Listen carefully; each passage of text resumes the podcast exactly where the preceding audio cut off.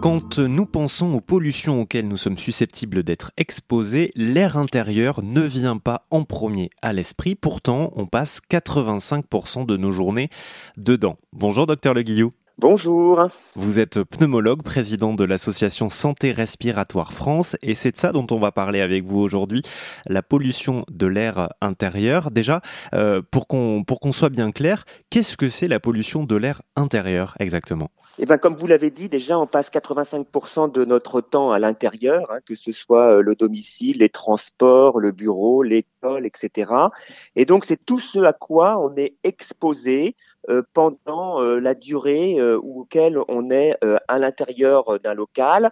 Donc ça peut être dû à l'activité humaine, le tabagisme, les activités de ménage avec les sprays ménagers, les activités de bricolage, les parfums d'intérieur, mais aussi tout ce qui est allergène, hein, animaux, pesticides, engrais, euh, tout ce qui est matériel de construction ou d'ameublement euh, qui peut également euh, générer de la pollution intérieure et aussi son moyen de chauffage et les appareils de combustion.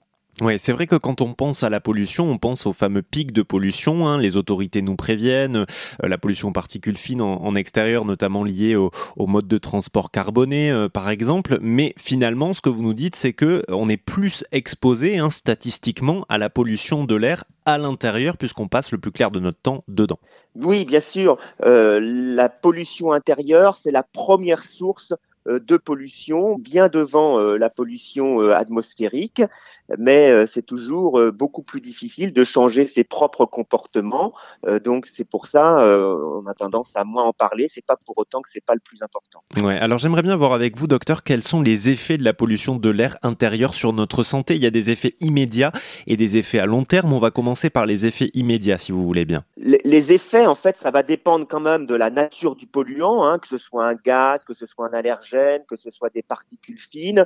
Ça dépend de la taille des particules, je viens de le dire. Ça dépend aussi d'un certain nombre de caractéristiques, l'âge, les enfants étant beaucoup plus sensibles euh, et de même que les personnes âgées ou ceux qui ont euh, déjà une maladie euh, respiratoire ou cardiovasculaire. Et puis ça dépend aussi de la durée d'exposition et de la dose des particules qui ont été inhalées. Donc vous voyez, il y a quand même beaucoup, il y a beaucoup de paramètres qui, qui rentrent en ligne de compte. Voilà. Et donc, alors les, les effets immédiats, euh, ben, ça peut être euh, euh, les yeux qui piquent, la gorge qui gratte, le nez qui est responsable d'éternuement. ça, c'est des premiers signes que peut l'avoir. On peut aussi, suivant le polluant, avoir des maux de tête. Hein, donc, en cas d'intoxication au monoxyde de carbone, par exemple. Et puis, on peut parfois avoir de l'anxiété. tout ça peut rentrer dans les effets immédiats hein, de, de, de, la pollution. Et après, on, va avoir des effets à, plus long terme. En l'occurrence, ça peut euh, participer au développement de maladies. Oui, par exemple, euh, ça peut déclencher euh, des maladies respiratoires, allergiques par exemple, mais pas que.